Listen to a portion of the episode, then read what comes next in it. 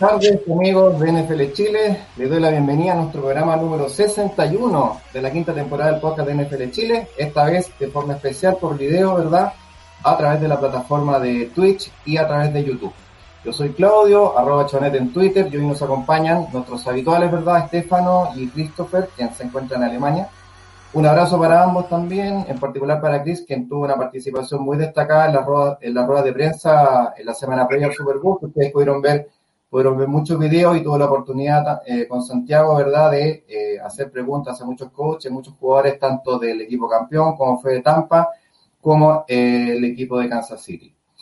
Bueno, estamos cerrando ya la temporada número 5 de nuestro podcast con un récord de programas, muchos invitados y bueno, qué mejor cierre o casi cierre, ahí veremos si cerramos hoy la temporada o no, ¿verdad? Una verdadera leyenda de las transmisiones de la NFL en español para Latinoamérica, que compartió muchos años con otro grande como, como Álvaro Martín, ex kicker de Colts, de Jets, de New York Giants, ¿verdad? Con el que ganó dos Super Bowls, también kicker de la Universidad de Texas, ingeniero NBA, don Raúl Alegre, para nosotros, para NFL Chile, es un orgullo tenerte acá con nosotros y muchas gracias por eh, darnos un, tiempo de tu apretada agenda para estar con nosotros. Raúl, bienvenido.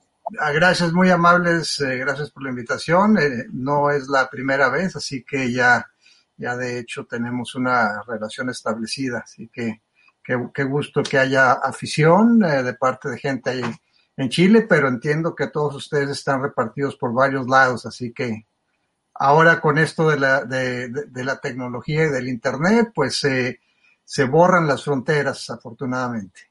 Exactamente. Y bueno, le doy la bienvenida a Estefano. ¿Cómo estás, Estefano? Estefano, ¿cómo estás, Estefano? ¿Qué tal, Choné? ¿Cómo estáis eh, todos? Eh, yo por aquí encantado de, la vida, encantado de estar con, Raúl eh, el día de hoy. Eso, Cris, también, ¿cómo estás? Buenas noches por allá. Buenas noches, todo bien, gracias, gracias Raúl por estar acá. Perfecto. Bueno, vamos a ir directamente con las preguntas porque tenemos poquito tiempo, Raúl tiene, tiene reuniones también. Así que bueno, preparamos algún material, pero seguramente vamos a ir abriendo las preguntas en la medida que vayamos conversando. Bueno, Raúl, la primera pregunta que tenemos para hoy, entrando en el tema directamente del Super Bowl, eh, en, tu post, en el post que tienes en Instagram, en tu ofensiva en serie, ¿verdad? Comentaste de forma muy detallada cuál fue el factor clave para decidir el partido que finalmente se terminó llevando Tampa Bay, que fue básicamente, o que eh, digamos, fue la presión constante de la línea defensiva de Tampa Bay. Y también mencionaste cómo Todd Bowles manejó de forma notable, de hecho ocupaste la palabra magistral para poder evitar el cansancio de su personal, cómo lo fue rotando, ¿verdad? Y también nos contaste cómo Andy Reid neutraliza la presión, ¿verdad? Con muchas técnicas, ¿verdad? Pase rápido, los rollouts de Mahomes, eh, salir con el backfield vacío y otras. Eh, Todd Bowles tuvo que, en el fondo, ajustar la, la, la, defensa de Tampa entre la experiencia que vio en la semana 12 en el partido que perdieron contra Kansas y en el Super Bowl. Pero por otro lado, ¿por qué crees que los Chiefs no ajustaron su plan de juego durante el partido? Por, el por momentos parece que Mahomes no cambia la jugada y parece que no tuvo mucho apoyo tanto de Andy Reid como de Eric Bienemi. ¿Qué, qué, qué, te parece? ¿Qué sensaciones tienes al respecto? Yo había, preparándome para el Super Bowl, había revisado varios partidos, incluyendo el campeonato de conferencia contra Buffalo, para ver eh, lo que hacía predominantemente el equipo de Kansas City. Lo que hacían era lo que principalmente era lo que terminaron haciendo a lo largo del partido, pero de vez en cuando tenían variaciones en las cuales usaban eh, a un ala cerrada adicional que es Nick Kaiser o a su fullback que es Anthony Sherman y me di cuenta que en el Super Bowl insistieron en usar la, las eh, mismas formaciones, el mismo personal, como si la línea ofensiva fuera la línea ofensiva que inició la temporada. Cuando inició la temporada, eh, había, eh, y eso lo comenté en un video que subí antes, o sea, el, salario combinado de los cinco jugadores titulares de Kansas City en la línea ofensiva al inicio de la temporada representaba 34 millones de dólares para el tope salarial. Los que terminaron representaban 7.5 millones, o sea que el nivel de calidad de jugadores bajó drásticamente. Perdieron a Fisher, el tackle izquierdo, perdieron Kelechi Osemeli, el guardia izquierdo. El centro, Austin Ryder es el único que, que se mantuvo y que se mantuvo del año pasado para acá. Wiley, que había sido el, el, guardia derecho al inicio de la temporada, terminó de tackle, y, y Wisniewski, que empezó con, que jugó con Kansas City el año pasado, fue titular como guardia izquierdo en el Super Bowl, eh, jugó eh, en Pittsburgh para iniciar la temporada y, y lo y, se lo trajeron del equipo de práctica y lo terminaron activando por, por necesidad, pero estás hablando de dos tackles suplentes, de cuatro jugadores que están en posiciones eh, diferentes, solamente el centro era la constante y no hubo ajustes de Andy Reid. Hablabas de los posts de Instagram, subí uno el, sábado por la mañana que se llama Detalles a seguir. El primer punto que toco ahí es cómo iba Andy Reid a compensar por esas bajas en la línea ofensiva y cómo le iba a ayudar a estos jugadores que habían tenido solamente 14 jugadas juntos. O sea, cuando se, se lastimó eh, Eric Fisher eh, al cierre del partido contra Buffalo que ya tenían ganado, usaron estos mismos jugadores que abrieron Super Bowl, pero en varias de esas jugadas se arrodillaron y, solamente corrían, lo, que querían era que desgastar lo que quedaba de reloj, o sea, que no tuvieron tiempo de, de fuera de las prácticas, pero no tuvieron eh, jugadas, eh, ¿qué te diré?, significativas, eh, estando todos en conjunto. Entonces llegan al Super Bowl por primera vez ante unos siete frontales como los que tiene Tampa Bay. Yo asumía, daba por hecho que Andy Reid iba a hacer varias cosas que pongo en, en ese, en ese post una, pues usar más dos alas cerradas. Lo hicieron en 11 de 75 jugadas en todo el partido. La otra era eh, con lecturas rápidas de Patrick Mahomes y eso sí se dio hasta cierto punto, pero el, vimos cómo el equipo de Tampa Bay ajustó y cómo tenían ya diagnosticadas las jugadas y si esa primera opción de Patrick Mahomes no estaba desmarcada, y tenía que buscar la segunda o la tercera, se le acababa el tiempo. Yo decía que tenía que lanzar antes de tres segundos y creo que fui demasiado generoso, haber puesto 2.5 porque la presión le llegaba en un 2 eh, eh, por 3. O sea, yo pensaba que iban a hacer más jugadas eh, saliendo de, de, de, la bolsa de protección, pero por diseño, no porque estuvieras corriendo por tu vida, que fue el caso de, de Patrick Mahomes ya todo el mundo conoce la estadística que salió en Next Gen Stats de que corrió 497 yardas escapando la presión, lo cual se me hizo increíble, ¿no? Y la razón como lo hacen es que le pusieron un GPS en, en, su, en sus obreras y así podían medir cuánto corría. Había también la, la, situación de pases de pantalla, algo que, que, el equipo de Kansas City hace muy bien, y sí intentaron algunos, pero, pero no lo suficientemente bien para tratar de contrarrestar la presión. Y, y asumieron de que por tener a Patrick Mahomes y por tener a Tariq Hill y a Travis Kelsey, iban a poder ejecutar su ofensiva sin ningún problema y no fue así. O sea, Tampa Bay eh, los contrarrestó, hicieron lo que anticipaba que iban a hacer, o sea, eliminar las eh, trayectorias. Las trayectorias profundas las eliminas de dos maneras. Una, con retrasando a tus jugadores de la defensiva secundaria, por lo general poniendo dos safeties atrás, y la otra es aplicando presión, porque esas eh, trayectorias necesitan tiempo, eh, o sea, que el quarterback tenga tiempo para retroceder y lanzar profundo. Entonces, nada de eso sucedió y y yo esperaba el ajuste, esperaba el ajuste y el ajuste nunca llegó y, y tuvieron suerte de, que no se les lastimara a Patrick Mahomes. Tuvo dos o tres tacleadas muy violentas, una en la que lo torcieron, o sea, terminó con las rodillas y, y con el cuerpo hacia o sea, de rodillas y con el cuerpo hacia atrás. Y tampoco pudieron o tampoco trataron de correr porque Kansas City, perdón, Tampa Bay les estaba cediendo la, la opción de correr y cuando lo hicieron no lo hicieron eh, no lo hicieron mal, o sea, eh, lo hicieron eh, promediaron en equipo más de seis yardas por acarreo, pero no sé, no es la filosofía de Andy Reid correr a pesar de que era lo que la defensiva de Tampa Bay estaba cediendo. O sea, para mí eh, tengo mucho respeto a, a Andy Reid creo que es un gran entrenador, Eric Bienemy también, pero pienso que les comieron el mandado en este partido y que fueron superados tácticamente por Bruce Arians y su grupo de entrenadores.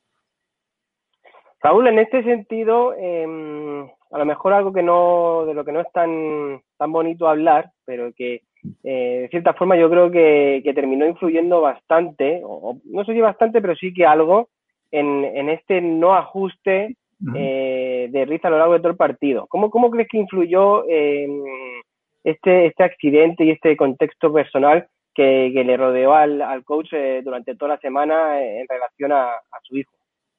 Perdón, ¿de, de, qué, de, qué, ¿de qué jugador me mencionaste? No, no, de, de Andy Reid. Eh, ah, la... el hijo de Andy Reid. Correcto, sí. Porque al final es una situación personal bastante dura y, sí. yo, yo sostengo que de alguna u otra forma no estaba en condiciones eh, óptimas como para, como para dirigir el otro día. No sé si, si, si crees que pudo afectar algo.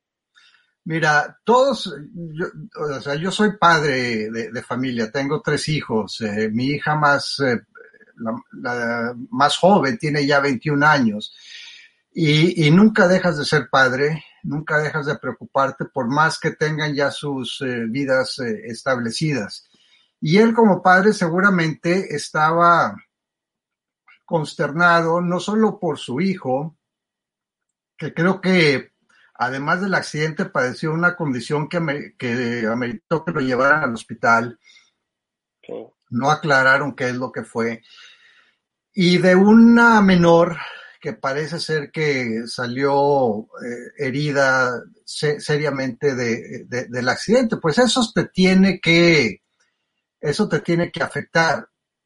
Pero para eso tienes tú asistentes. Ahí yo creo que alguien como Eric Bienemy debió haber asumido más el control. Si Andy Reid de veras estaba tan, tan consternado, tan preocupado, que no se podía concentrar en el juego, entonces Eric Bienemy o Andy Reid debió haberle dado la responsabilidad a Bienemy de hacer esos ajustes y de, y de hacer ese tipo, eh, eh, tomar las decisiones que eran necesarias para sacar a, adelante el partido. O sea, no sé si al haberse quedado en, en Kansas City hubiera ayudado a su hijo la situación. No lo creo. Pero ya una vez que decidió ir al juego, pues tenía que estar metido en el juego y si él sentía que no estaba en, condiciones de tomar decisiones eh, eh, tan lúcidamente como normalmente lo hace, delegarle entonces a sus dos coordinadores, bueno, Spagnolo toma todas las decisiones de la defensiva, pero dejar que Bienemi asumiera más control de lo que estaba sucediendo jugada tras jugada y pues aparentemente no sucedió. Eh, Raúl, y por toda esta narrativa de, que Bienemi no, no, no, ha sido contratado, que ha sido un, un, tema bien controvertido, no, no le puede jugar a su favor de que finalmente cuando eh, tiene un poco más un poco más de mando o, de, o, como tú dices debería haber estado más al mando la, la ofensiva funcionó fatalmente la, sí aquí eh, en este caso eh, la, la, ofensiva no, no ajustó y como mencionábamos y, y, no, se, no se corrigieron eh, las deficiencias que tenía, no, no hubo esos famosos ajustes que, que no necesariamente pasan en el medio tiempo, pasan a lo largo del partido, sobre todo cuando ves que, que lo que estás haciendo no está funcionando, tienes que buscar otras alternativas, tienes que buscar otro tipo de jugadas, otro tipo de formaciones, otro tipo de personal, porque lo que hacían, no, o sea, hubo un par de ocasiones, o dos o tres ocasiones en que Mahomes, eh, por su gran habilidad, estuvo a punto de, de convertir jugadas que estaban prácticamente perdidas, pero pero ese, esa ayuda de los entrenadores nunca llegó. Raúl, eh, ¿y cómo la, la, próxima temporada estos equipos? Eh, tengo acá anotado, todos tienen múltiples agentes libres, ya sea de importancia o profundidad. O sea, eh, solo Kansas City tiene eh, cuatro eh, agentes libres, la línea ofensiva, que fue su gran problema, Sammy Watkins y miembros también de la, de la secundaria como Sorensen y Brilland. Y en Tampa, muchos de alto perfil, eh, Barrett, David, Sue, Gronkowski, Brown, Godwin, entre otros. Eso de, de, los... Cada año los equipos tienen múltiples agentes libres. Eh, si, revisas, creo que el equipo que tiene más eh, jugadores agentes libres de renombre es eh, Pittsburgh, por ejemplo. Pero en el caso de, Tampa Bay, tienen la flexibilidad de que tienen aproximadamente como 20 millones de dólares de espacio en este momento. todavía pueden despedir jugadores. Lo que pasa con el tope salarial es de que tú si te metes a, las páginas que siguen eso, yo sigo dos, una se llama Over the Cap y otra este, se llama, ¿mandé? Spotrack. Spotrack, sí, son las dos que, que, que yo sigo.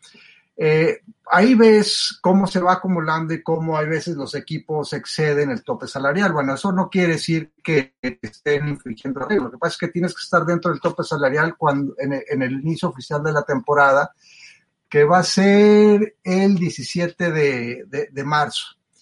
Para el 17 de marzo todos los equipos tienen que estar dentro de la cifra que se determine. Extraoficialmente se dijo que van a ser 180 millones de dólares. Eh, todavía no lo veo confirmado, pero esa es la, cifra que se está manejando. Y de, lo, de, la cifra que, que tienes al final de la temporada, pues le, empiezas a restar los jugadores que son agentes libres y los jugadores que empiezas a, dar de baja, porque muchas veces se lastima un jugador, lo pones en la reserva de, lesionados y, y le tienes que seguir pagando y su salario sigue sumando, traes a otro jugador y por eso terminas en, a veces en números rojos. Pero el equipo de Tampa Bay no tiene números rojos, tenía ayer, que cuando escribí la nota, hoy es miércoles, ayer, eh, tenía como 18 o 20 millones de dólares aproximadamente de espacio sin haber tenido que tomar decisiones todavía de dar de baja a jugadores. Ya vieron, por ejemplo, Nuevo Orleans que hizo, eh, renegoció un contrato de Drew Brees eh, para amortizar el impacto del salario de Drew Brees, o sea que seguramente se va a retirar después del mes de junio porque eso les ahorra como 12 millones de dólares. Y, otros equipos que, ya despidieron a, muchos jugadores para empezar a, a meterse dentro de ese límite de lo que será la nómina para, para 2021.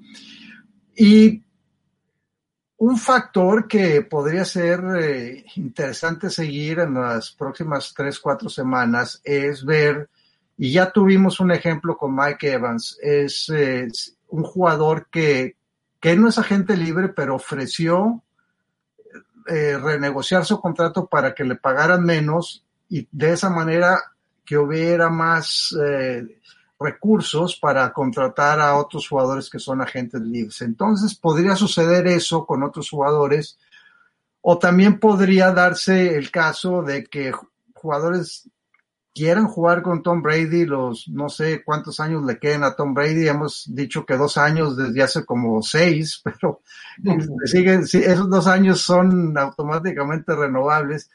Eh, por lo menos va a jugar la temporada siguiente y, por lo, y quizás otra más. Y jugadores que quieran tener la oportunidad de jugar con Brady y en lugar de, de recibir, eh, no sé, cantidades millonarias para irse a otro equipo, quisieran quedarse en Tampa Bay para repetir el campeonato. Y, se puede dar el caso, ya, mencionaba que ya Mike Evans es un ejemplo, pero pues seguramente habrá jugadores que quieren que les paguen lo que el mercado dicte que les pueden pagar. Chris Godwin, por ejemplo, sería un jugador que es de los agentes libres que, que tiene el equipo, que estaría altamente cotizado si su decisión es uh, irse a otro equipo. Entonces, te digo, los libres existen en todos lados, pero cómo los manejas ahí es donde va a estar y qué, y qué tanto espacio tienes para negociar contratos es, es importante. Bueno, Barrett debería ganar por lo menos unos 20 millones. Barrett fue jugador franquicia el, el, año pasado y tienen la opción de hacerlo jugador franquicia otra vez, así que eh, le tendrían que pagar eh, un aumento como del 20%, 20% sobre el primer, el primer, año es el 10% sobre el, lo, que percibe antes y, el, y si lo hacen por segundo año consecutivo es 20% y ya no puede ser jugador franquicia tres años seguidos. Así, pero todavía podría estar Barrett como, como agente libre. Y el, uh, y el mercado, pues vimos de, o sea, Khalil Mack es el jugador que es comparable, que firmó contrato hace tres años eh, con, con, el equipo de, de, Chicago y, más o menos anda por ahí de los 16, 18 millones de dólares. Era lo que quería Jadavion Clowney, que pues, nadie se los quiso dar y terminó firmando un contrato mucho más austero con, con el equipo de Tennessee y, prácticamente brilló por su ausencia. Fue una de las grandes decepciones eh, en el equipo de Tennessee que contaban con él como un jugador para, para presionar y nunca pudo hacerlo. Así que el mercado pues anda por ahí, habrá que ver también eh, Bob Dupree, que juega la, misma posición, eh, también va a ser agente libre. ¿Quién, ¿Quién firma primero y por cuántos años? Así que Shaquille Barrett es un jugador fundamental. Es probable que, que Tampa Bay seleccione a un jugador en esa posición de, o sea, lo que le llaman edge rusher. Hay muchos disponibles en el eh, para el draft, eh, si se ponen a revisar los eh, jugadores por posición, varios están proyectados para primera o segunda ronda que podrían llegar a tomar el caso de Shaquille Barrett. Y hay que recordar que Shaquille Barrett fue agente libre en Denver, o sea, él, jugaba en Colorado State y, y tuvo una lesión, después cuando fueron las pruebas eh, universitarias que les hacen antes del draft, estaba subido de peso, nadie lo seleccionó, Denver lo firmó como gente libre, ganó el Super Bowl, era suplente de Von Miller y salió de Denver y, y en Denver empezó a, mostrar destellos de que era un jugador que podía presionar muy bien y ahora con, en Tampa Bay, no, también muchos jugadores piensan que su desempeño es porque son muy buenos y en parte es cierto, pero tienen que estar dentro de un esquema que, que utilice bien sus eh, facultades, como es el caso, por ejemplo, de Bob Dupree en Pittsburgh o es el caso de Shaquille Barrett con Todd Bowles. Eh, a veces se van otros equipos y no funcionan, o sea, y, y, y, hay muchos casos, muchos ejemplos de ese tipo, ¿no? Por ejemplo, Yannick Ngakwe, o sea, ¿qué ha hecho? funcionaba muy bien con el equipo de Jacksonville, pero fue a Minnesota y pues más o menos jugó en, en, Baltimore, no hizo absolutamente nada. Entonces, eh, los jugadores tienen que tomar en cuenta esos factores porque muchas veces por querer firmar un contrato grande juegas un par de años, te dan de baja, no te pagan, eh, o sea, depende de lo que negocies y, y ya tu carrera desaparece. Entonces, tiene que tomar en cuenta el esquema y, y eso va a ser interesante ver qué pasa con, eh, con Tampa Bay y, también con Kansas City. Kansas City en este momento tiene exceso de, de nómina que tienen que ajustar y, y creo que van a, hay varios jugadores eh, que son titulares en este momento que, por ejemplo, mencionabas a Mayor Brilla, yo no lo veo regresando al equipo de Kansas City la próxima temporada. Perfecto. Estefano. Raúl, quería preguntarte por eh, Tom Brady. ¿Hasta qué punto crees eh, que, su sola presencia, pues yo creo que eh, si bien ha jugado bien y claro que ha aportado dentro del terreno de juego, no creo ni que haya sido el mejor jugador ni de la Super Bowl ni en el eh, global de la temporada de su equipo. Pero su, su presencia, ¿cómo, cómo, cómo ha influido? hasta qué, hasta dónde ha llegado ese, ese, o hasta dónde ha transmitido ese, ese gen ganador y, y, de, y de un competidor nato que lleva consigo y además eh, ¿cómo, ¿cómo, crees que o, dónde eh, se entablaría esta Super Bowl, este, este triunfo dentro de, de toda su carrera y, evidentemente hasta dónde eh, salta su leyenda, su leyenda? Vamos por pasos. Eh, el primero es eh, el factor que mucha gente no, no capta, no entiende qué es la cultura del vestidor y la mentalidad de un equipo. Un equipo, antes de poder ganar, tiene que creer que va a ganar. Si tú no piensas y crees y estás 100% convencido de que puedes ganar el partido, no lo vas a hacer. Y eso es lo que aporta Brady. Brady llega y sabe que tiene elenco a su. O sea, Brady no es tonto. Él sabía que tenía una gran, que Tampa Bay a mí me sorprendía mucho que al principio de la temporada yo decía que Tampa Bay iba a ser una defensiva de las dos, tres mejores y la gente decía, no, no, estás loco. si no se les lastima Vita Vea, pienso que hubieran terminado en primero o en segundo lugar en todas las categorías, pero ya vimos el impacto que tuvo Vita Vea en los dos últimos eh, eh, partidos. O sea, Tom Brady sabía que llegaba un equipo con una gran defensiva y que tenía jugadores eh, que podrían eh, ser importantes.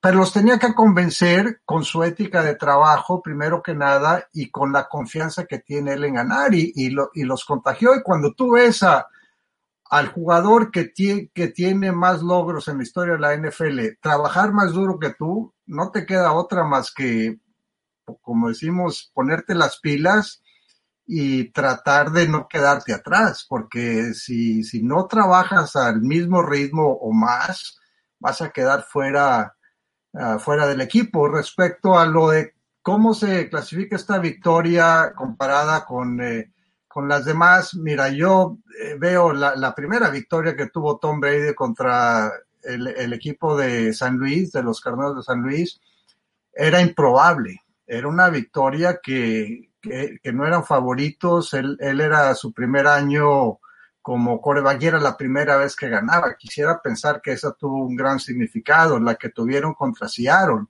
que Seattle em, empezó la semana como favorito, al final terminaron parejos, pero eh, iba ganando por 10 puntos al empezar el, el último cuarto de, de ese Super Bowl y pudieron remontar y Seattle tuvo la oportunidad de ganar y ganaron, pero con, con defensiva.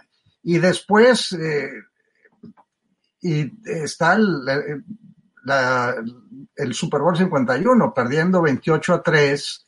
Así que, pues cada victoria es, eh, es diferente.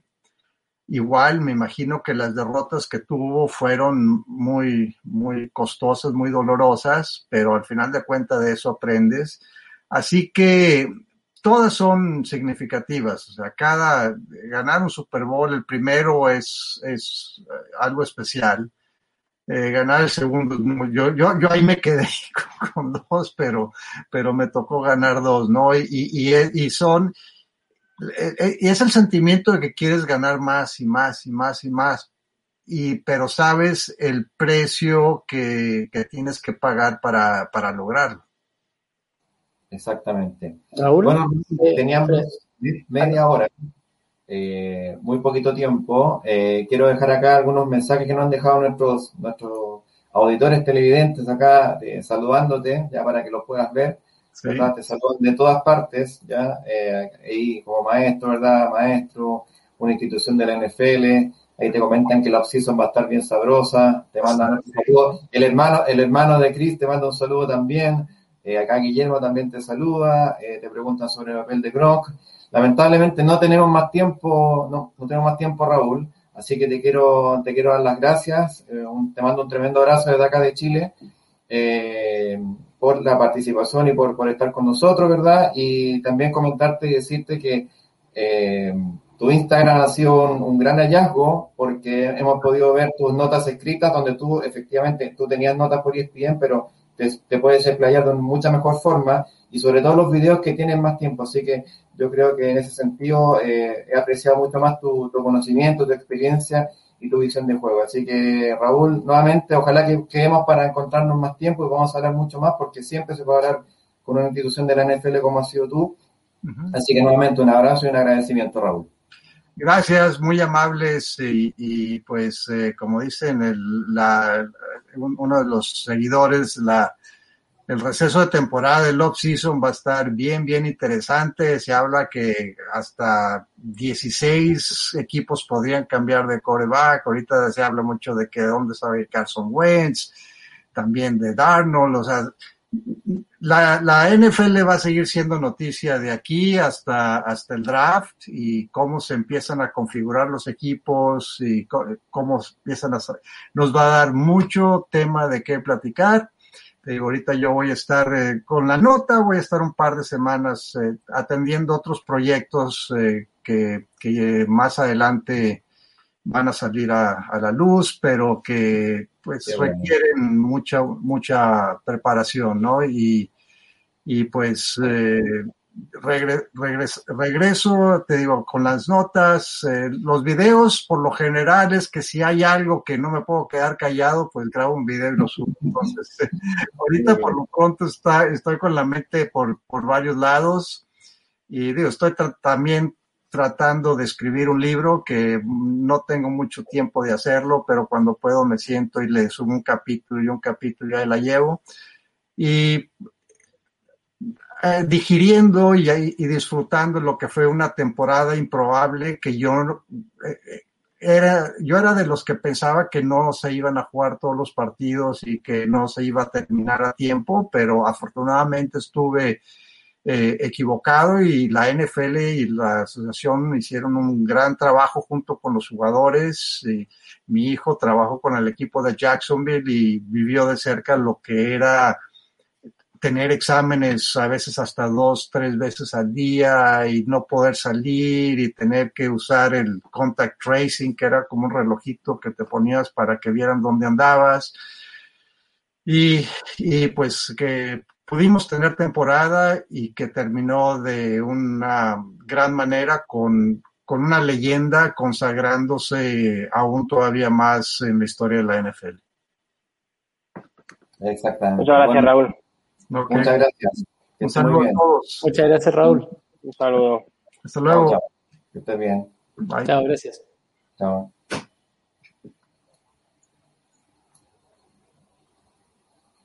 Bien, muchachos, continuamos ahora. Se va rápido la media hora. Se va muy rápido la media hora. Ahí todavía está. Se va muy rápido la media hora. Ya queremos, ya vamos a tener la oportunidad. Bueno, hubo más, más, eh, más mensajes por acá. Oye, yo tenía dentro de los datos del partido, eh, estoy mirando las estadísticas del partido con, de Kansas con Tampa en la semana 12. Y fíjate que Gronk tuvo la misma cantidad de recepciones y la misma cantidad de targets. Me pareció 6 y 7. Me parece un dato simpático. No, es que ese, ese, de hecho, había sido los partidos en, en los que eh, Gronkowski había estado más, participa más participativo, o sea, le había, le había eh, obtenido más targets. Y, y mira, sí es curioso que se haya que se haya repetido ahora contra el mismo rival en, en la Super Bowl. Exacto. Yo creo que lo que más me llama la atención del Super Bowl es cómo se derrumbó no solamente la defensiva, sino que todo el equipo después del, de la intercepción que le echaron atrás por un castigo. Después de Sí. eso, el equipo se fue abajo, especialmente la defensiva, pero porque al Sí, final, psicológicamente se hundió. sí. Ah, porque al final al mismo Pero- tiempo se fueron 21-6 abajo, ¿cierto? O sea, tampoco era un Mm. Partido imposible, pero No, y además que ellos, ellos partían atacando. sí. ellos partían atacando, no era, no era tan imposible, pero yo creo que, eh, de hecho nosotros, bueno, que estuvimos participando en un directo con en, en la guarida, eh, lo comentamos, o sea, era fundamental el trabajo que había que hacer en ese momento en el vestuario, eh, pero obviamente en, en lo táctico, ¿no? Y en la preparación, que también se vio que no hubo, pero sobre todo en lo, en lo psicológico y en lo mental, porque la forma en la que se fueron al vestuario eh, se les veía completamente hundidos. Yo me acuerdo a Mathieu eh, desconectado, histérico, protestando una jugada tras otra, eh, aquel, eh, bueno, eh, encarándose con Brady, o sea, estaban desquiciados, desquiciados completamente y se notaba en todo, se notaba en cada jugador, se notaba en la banda, se notaba en Andy Reid y, yo, yo creo que fue un poco de impotencia porque vieron que vieron que eh, más allá de que el ataque sí que fuera fuera parado y no le salían las cosas como ellos querían, la defensa para mí no, no jugó mal. No, hasta esa hasta esa intercepción no había jugado nada mal. Hay que recordar que les paran en el, les hacen un goal line stand, eh, a renglón seguido eh, viene esa intercepción que, bueno, para mí fue un flag ridículo, la verdad, porque ahí yo creo que no hay ni holding ni, ni nada. Luego les vuelven a parar, eh, pero en un tercer down, pero resulta que en el field goal, eh, en el intento de field goal, cometen ese, ese offside ridículo, le dan otra oportunidad más, al final esa nota, entonces se fue hundiendo poco a poco. Luego el también del que se ha hablado mucho, esa decisión de pedir tiempos muertos, de rir antes de descanso, que yo en su momento la, la, la, la avalé, eh, está claro que le salió fatal y que, y que sí, es verdad que, al final sí que fue muy osado, pero que también hay que comentar que, que claro, ahí tienen también un paso interference que, que de cuánto, de 40 ya, es una cosa de locos.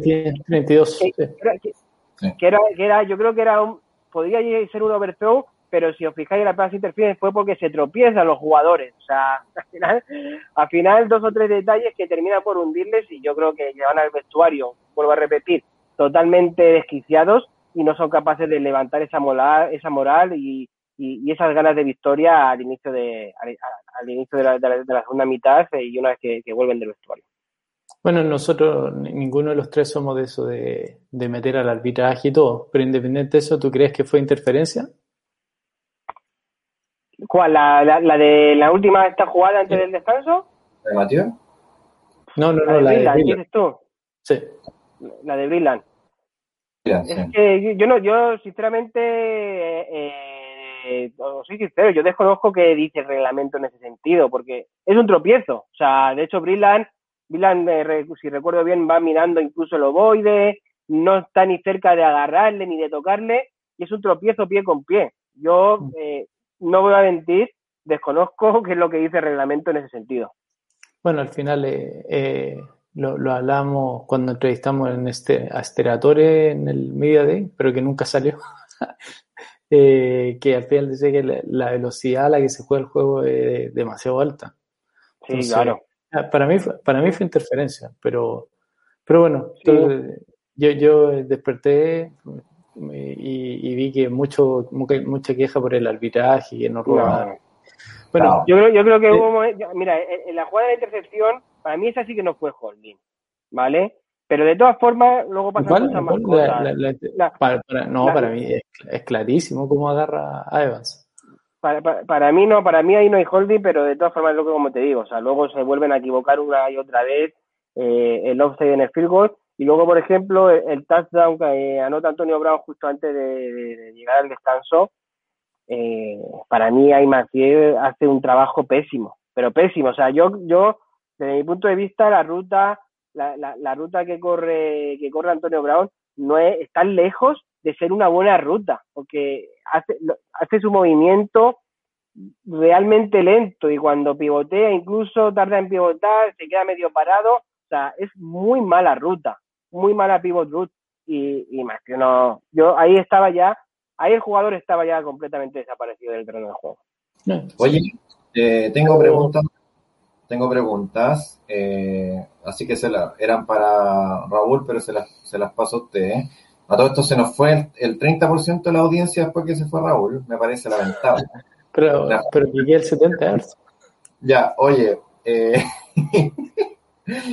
Bueno, Javi31, Javi-31 nos pregunta, cuando toca remontar se suele dejar de lado el juego de carrera, pero ¿no creéis que tendrían que haberlo intentado más con Edwards Heller y compañía? De todas maneras, de todas maneras, sí, lo que decíamos, o sea, está bien, al medio tiempo se fueron 21-6, pero considerando la capacidad ofensiva que tienen los chips, no es tanto. Y, y han salido muchos videos de que el, y e incluso que lo ha dicho Mahomes, que el, el game plan de los Buccaneers estaba, pero gritando que les corrieran por el medio, y no lo hicieron, y, y Mahomes se fue por su, por la jugada grande, y bueno, terminó pagando el precio con una línea ofensiva parchada. Yo creo, yo, yo creo que no, yo creo que, yo creo que el, tema de la carrera para mí en, ya te digo, al final, al final entre un accidente y otro es como se llega al descanso y una vez que reanudan, ellos en ese primer drive corren, que es cuando, cuando consiguen su, esos buenos números a los que también incluso hacía referencia Raúl, pero cuando el campo se achica, eh, y, efectivamente ya no hay tantos espacios entre los linebackers y la línea y demás, les paran, les paran. Además que el trabajo que ha hecho Tampa Bay a lo largo de todos los playoffs en, en Red Zone ha sido descomunal, descomunal. Entonces, eh, en esa serie que corre, al final les acaban parando y a la serie siguiente vuelve a anotar touchdown eh, Tampa Bay y ahí ya sí que se ponen en, en un 28-9 que ahí ya no puedes correr. Con un 28-9 en el marcador puedes mandar alguna carrera muy puntual, pero evidentemente eh, tienes que moverte rápido y, y, veloz. Y yo creo que ahí sí que están obligados a pasar. Yo creo que se equivocan más en el tipo de, lanzamientos, en el tipo de rutas que, que mandan. Para mí ahí, desde mi punto de vista, sobre todo en ese momento es donde está el error, porque ya eh, juegas más a la desesperada, evidentemente vas con prisa y eh, tu línea ofensiva, que ya venía siendo superada, empieza poco a poco a ser directamente destrozada y siguen insistiendo en ir con dos y hasta incluso tres rutas en largo cuando no tienes tiempo. Y Tampa en ese momento también estaba concediendo flats, estaba concediendo rutas a los sticks y, y eso es lo que para mí dejan de lado y es lo que tenían que haber hecho, que incluso es lo que en cierta forma también juega Green Bay en el partido de final de conferencia. Green Bay tampoco corre mucho, eh, a pesar incluso que también concede eso Tampa Bay, no puede pasar el largo, porque también su línea ofensiva superada. Entonces, lo que es lo que hace Aaron Rodgers, hot routes y rutas y rutas intermedias y cortas. Y así es como eh, casi logran remontar. Y para mí eh, está más el error ahí que no, que, no correr. O sea, de hecho, Edward Seller, imagínate, tuvo nueve acarreos y si consideras que el touchdown de Tampa fue como en el tercer, fue a qué altura, como a mediados del tercer cuarto. Por ahí, entonces, básicamente nueve acarreos en tres cuartos y medio, muy poco, y tuvo 71 yardas y estaba corriendo bien. Eh, yo creo que, que al final lo que tú decías, o sea, a ese hay que me acuerdo cuando vimos el Super Bowl junto de los Patriots con los Falcons, que parecía remontable y era un enfoque jugada, jugada, pero tú mismo lo dijiste, o sea, se dieron desesperados todo el rato, corriendo, tirando pases largos que no funcionaron todo el partido. Sí. Sí, yo creo que no pudieron dar la vuelta como fue ese partido. Ahora, ese partido es único en, cuánto. Sí, no, claro. Pero también hubo jugadas en ese partido que fueron, fueron demasiado finas y que eso también eh, permitió, gatilló, por ejemplo, la recepción de Edelman, también gatilló que la motivación del equipo que iba por detrás en el marcador fuese mucho, mucho mayor. Acá, acá no se dio ninguna jugada que fuese como pivote o que fuese clave como para poder cambiar el momentum del partido, eso nunca, eso nunca sucedió. Sí. Sí, no, y yo, yo sobre todo vi muy, eh, después de haberlo visto repetir el partido, porque, bueno, en, directo con la emoción también, el, disfrutar, tratar de hacer que sea una fiesta, pues hay ciertas cosas que no te das cuenta y ahora cuando lo he visto repetido, eh, sin quitarle ningún mérito a Tampa, yo creo que su, su game plan defensivo fue, fue sublime y sobre todo lo ejecutaron muy bien, eh, hicieron lo que vos, les pidió y al final les, salió a pedir de boca. Yo sí que vi muy desdibujado a, a, a Chiefs en relación a, en relación a lo que a lo que quisieron llevar a cabo sobre el campo. O sea, y, y sobre, sobre todo, que te, tú puedes querer jugar de una forma, no te sale, pero la sensación al final del día es que no hubo ni un plan B tan siquiera. Entonces, yo ya te digo, no sé, estoy muy convencido de que Andy Reid llegó, no, no, no, llegó nada bien para, no estaba en ese momento para dirigir y, y sí que creo que ahí, y lo que le culpo a él es de no haberle directamente entregado las riendas del ataque a, Bieniemi o, si lo hizo en cierta forma, entonces el coordinador ofensivo defraudó completamente. Sí, oye, tenemos otro comentario acá. Bueno, eh, dice, bueno, que a Kansas le afectó mucho la ausencia de Fischer y Schwartz. Bueno, claramente la línea es fundamental. Acá eh, Vito Sepp nos dice si se va a poner de moda las líneas ofensivas como unidad más relevante. Yo creo que ya son, son relevantes. Eh, de hecho, comenta algo que Russell Wilson dijo, no sé si hoy o ayer, eh, le preguntaron sobre Seattle y empezaron a decir que lo iban a tradear y cosas por el estilo, y en el fondo se, se quejaba de que le, estaban, le pegaban mucho. Y bueno, ahí habla de la impotencia de Seattle contra Rams, fue muy similar a la de Kansas City en el Super Bowl. No sé si tanto. Bueno, eh, así, vamos por partes, si se va a poner de moda, velo de esta forma, ¿cuál fue el último, cuántos equipos en los últimos, no sé, 10, 20 años han ganado el Super Bowl con una mala línea ofensiva? ni siquiera, si lo quieres ver, línea ofensiva promedio. O sea, ni siquiera llegaba a playoff con mala línea. Claro. Entonces, ¿Y, cuántos, ¿Y cuántos tackles se eligen en el draft el año pasado en el top 15? Sí. O sea, eso no va a cambiar mientras el quarterback siga siendo el jugador más importante.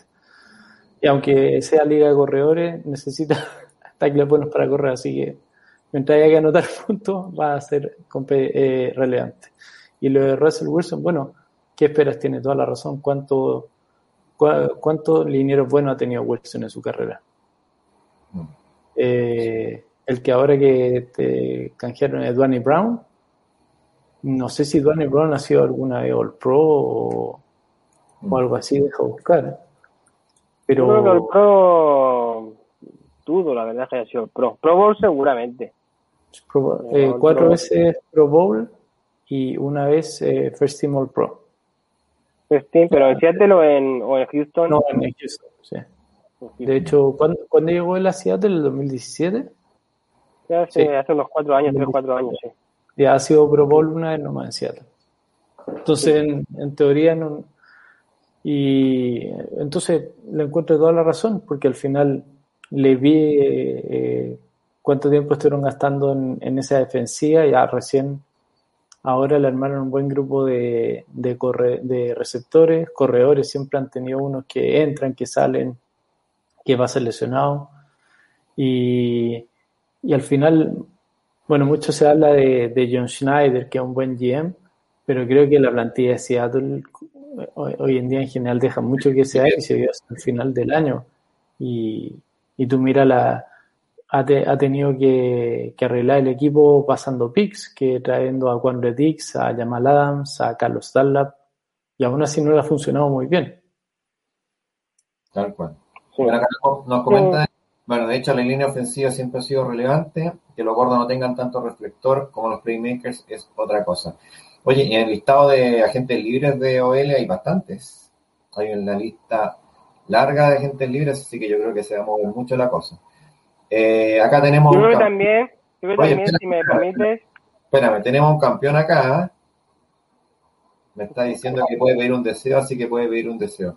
Ya, ahí seguimos. Dale, Stephanie, seguimos con las preguntas que. No, no, simplemente iba a decir que yo creo que Seattle, eh, sobre todo, más allá de, que puedan haber invertido menos que otros equipos, que, sí, que seguramente es posible, pero yo sí que, aparte del movimiento de, Dwayne Brown, que fue un movimiento, podríamos catalogar como agresivo, ¿no? Porque de hecho recuerdo que fue eh, días previos o poquito antes eh, de comenzar una regular season han ido drafteando, ¿no? A lo mejor en ronda, en segunda ronda, tercera ronda, pero yo creo que el desarrollo de los jugadores ha sido pésimo.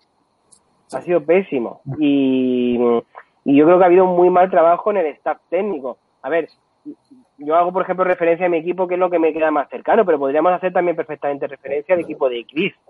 Eh, en Packers tampoco se ha solido draftear eh, jugadores de la línea ofensiva en primera ronda. Se, sí se drafteó a Elton Jenkins eh, hace dos años en segunda, pero de ahí suelen ser rondas medias. Pero hemos visto que ha habido un desarrollo buenísimo y un crecimiento eh, de, la, de la línea como, como unidad. Y en, y en Patriots también un poco más de lo mismo. Pues sí, de repente te añades algún, algún pick más o menos alto, pero la línea más la, la, vas completando con, con, piezas de aquí y allá y el trabajo eh, el trabajo ya les toca a los entrenadores y eso en Seattle de verdad, eh, la verdad es que ha sido, ha sido muy, muy malo.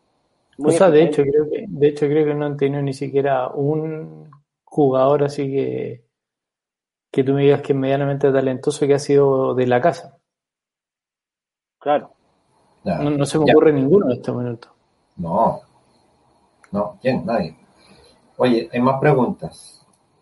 Eh, ¿Qué quarterback les gustaría ver en coach? Javi nos dice y también agrega que tienen un gran equipo, estoy de acuerdo, pero que están a falta de un, de un buen quarterback para estar arriba.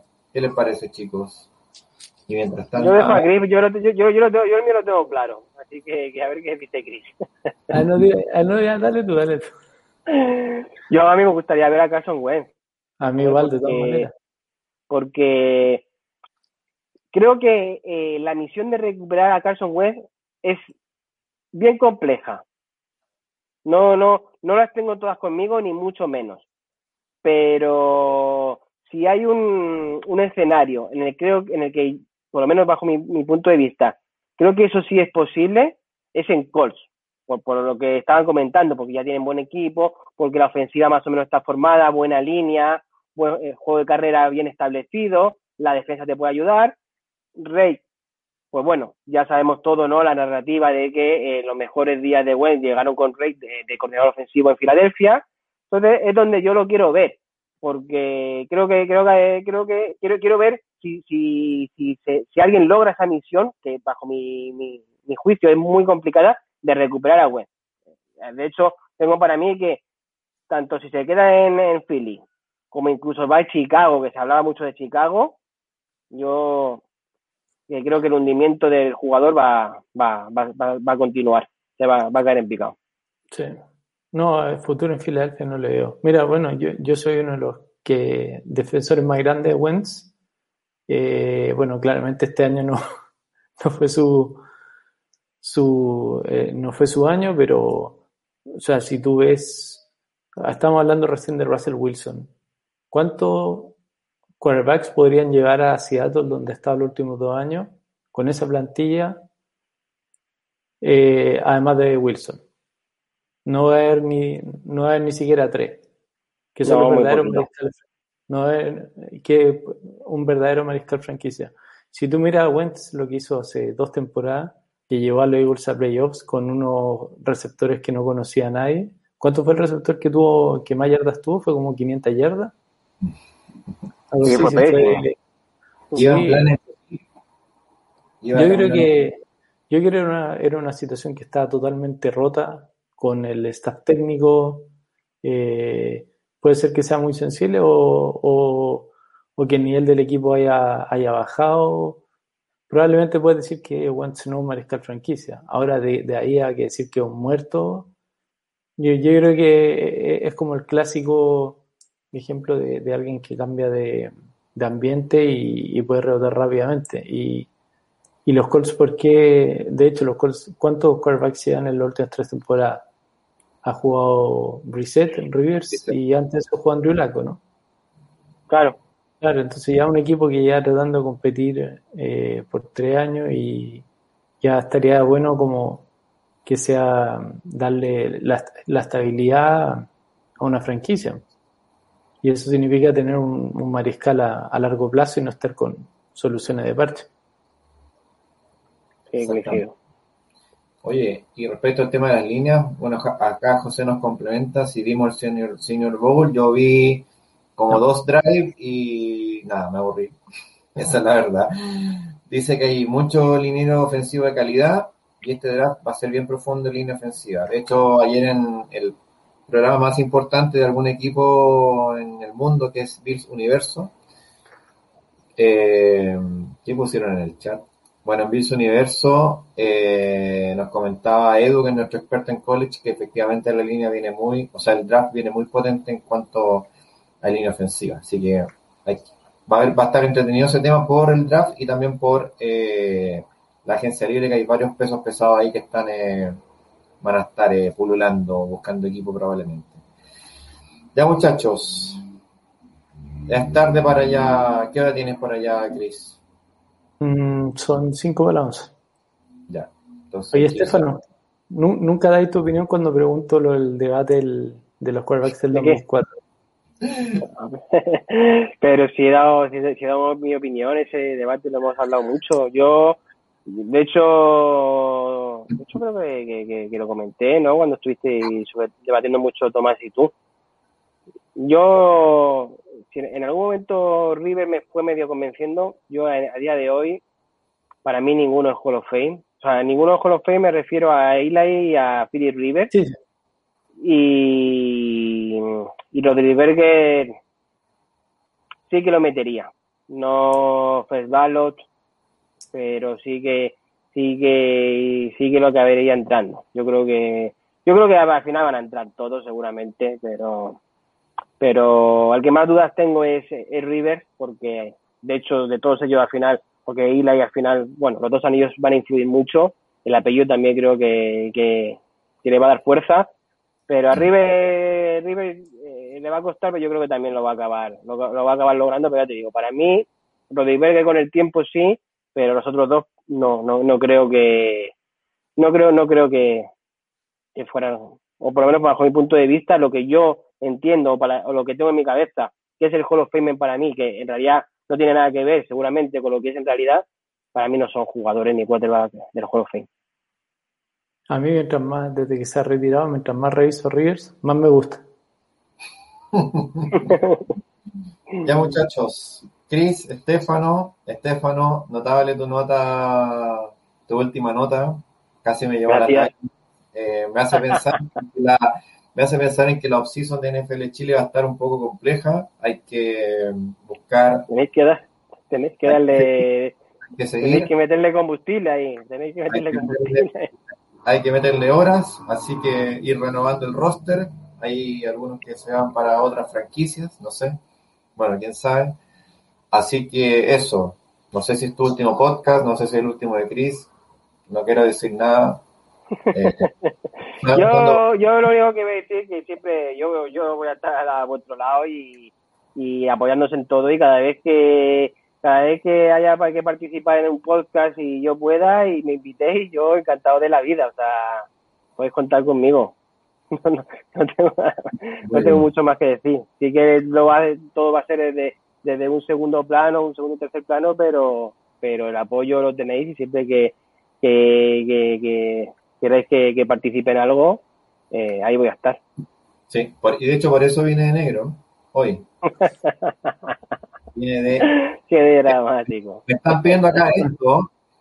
Me están pidiendo esto, miren. Ponerte el franchise tag.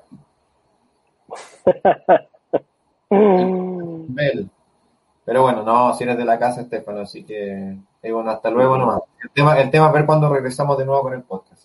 Bueno, don Chris, muchas gracias, estamos en la hora, eh, tiene que ir a descansar, tiene mucho que hacer, así que muchas gracias por estar y gracias también por tu apoyo en las notas. Eh, nos contaba ahí por interno el nerviosismo que había en la primera, pero yo creo que después cuando ya pasaban y pasaban los jugadores y los coaches, creo que te sentiste mucho más, mucho más tranquilo. Claro, es que fue divertido que, que partió el, el primero que hice fue el receptor de el wide receiver coach de Tampa. Y fue como ya, me traté de meter a uno desconocido y al primero que pregunta James Palmer. Y ya, de ahí pregunta uno de ESPN, de ahí uno Sports Illustrated. Y dije, no, no me hará dar, dar la pasada ni cagando. Y de repente dicen mi nombre y, y, y el, el, computador eh, me, sí, sí. Y, no me, que tardaste. No funcionó el audio y, y, me puse todo nervioso. Pero bueno, ya se fue el primero, el segundo, ya al tercer día ya entre que te preparabas mejor y, y ya estaba un poco más calmado y acostumbrado ya estaba mucho mejor. Bueno, porque tampoco sabía cómo iba a ser un poco la dinámica. Y no, no nadie. Entonces. Ojalá, ojalá el, este año, vamos a ver qué, qué va pasando y todo se pueda postular a, la, a las conferencias del equipo de manera virtual. Sí, no sé, eso, eso yo creo que va a poder ser. Lo que pasa es que la gestión tiene que hacerse por equipo. A mm. diferencia de estos, de estos eventos como eh, el draft, como el, el, combine, todo eso se hacen, se hacen a través de la NFL, así que hay que ir buscando nomás la oportunidad. Ya, gracias Chris y que estés muy bien. Un abrazo. Igual, cuídense. Muy bien, y Estefano también, muchas gracias eh, por todo tu apoyo, por esos hilos maravillosos, tus textos. Y nos vamos a estar viendo pronto, no sabemos cuándo, cuando reactivemos este podcast, seguramente en su temporada número 6. Gracias a ti, Chonel. Eso, dejaron el último mensaje. ¿eh? Sobre Antonio Clown. Bueno, ya esa parte la cortamos. Ya muchachos, ha sido un gusto, capítulo 61 temporada 5, nos despedimos. Gracias Cris, gracias Estefano, gracias a todos los que nos siguieron, gracias también a Raúl Alegre por su participación y a todos los que colaboraron en esta temporada. Así que nos vemos en la próxima temporada 2021, temporada 6 de NFL Chile. Soy Chonet. Adiós. Hasta luego. Hasta luego. Chao muchachos.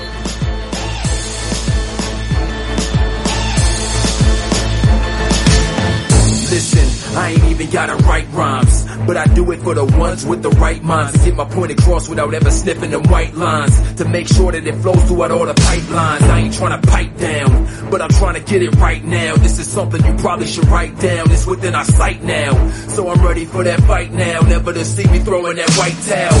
I will not fall, I refuse to. Knowing I am the one that you all will lose to. Not to amuse you, but confuse you. And you still trying to figure out who's who. Loose screws, I got screws loose. I guess that is the way that I infuse you. Cause I am not afraid, and I am not ashamed. Just know for me that this is not a game. Let's go. No, we never wanna run. Let's go. We about to get it done. Let's go. It don't matter where we from. Whenever you see us come, just know that we number one. Let's go. And you know we on the rise. Let's go. You can see it in the eyes. Let's go. Let's go. Let's go. Let's go. Let's go.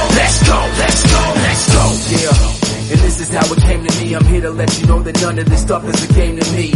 Cause I am the one that you all came to see. And me being the one is exactly how it all came to be. The champion, standing tall to the end. Everyone else is falling, they keep on calling again. Who is the best is a question they keep on asking. I am constantly smashing while I'm giving out thrashing. And I'm flashing, hoping you feel my passion. We going for a ride, so the rest of you better fasten. It really doesn't matter, I guess it's part of my journey. If it doesn't concern you, then it doesn't concern me. And that's why just knowing I'm that guy. When it's all done, you'll be the one with a black eye. Whenever I pass by, no suit or a black tie. We coming from the crowd, we about to crack through the Let's go. No, we never wanna run. Let's go. We about to get it done. Let's go. It don't matter where we from. Whenever you see us come, just know that we number one. Let's go.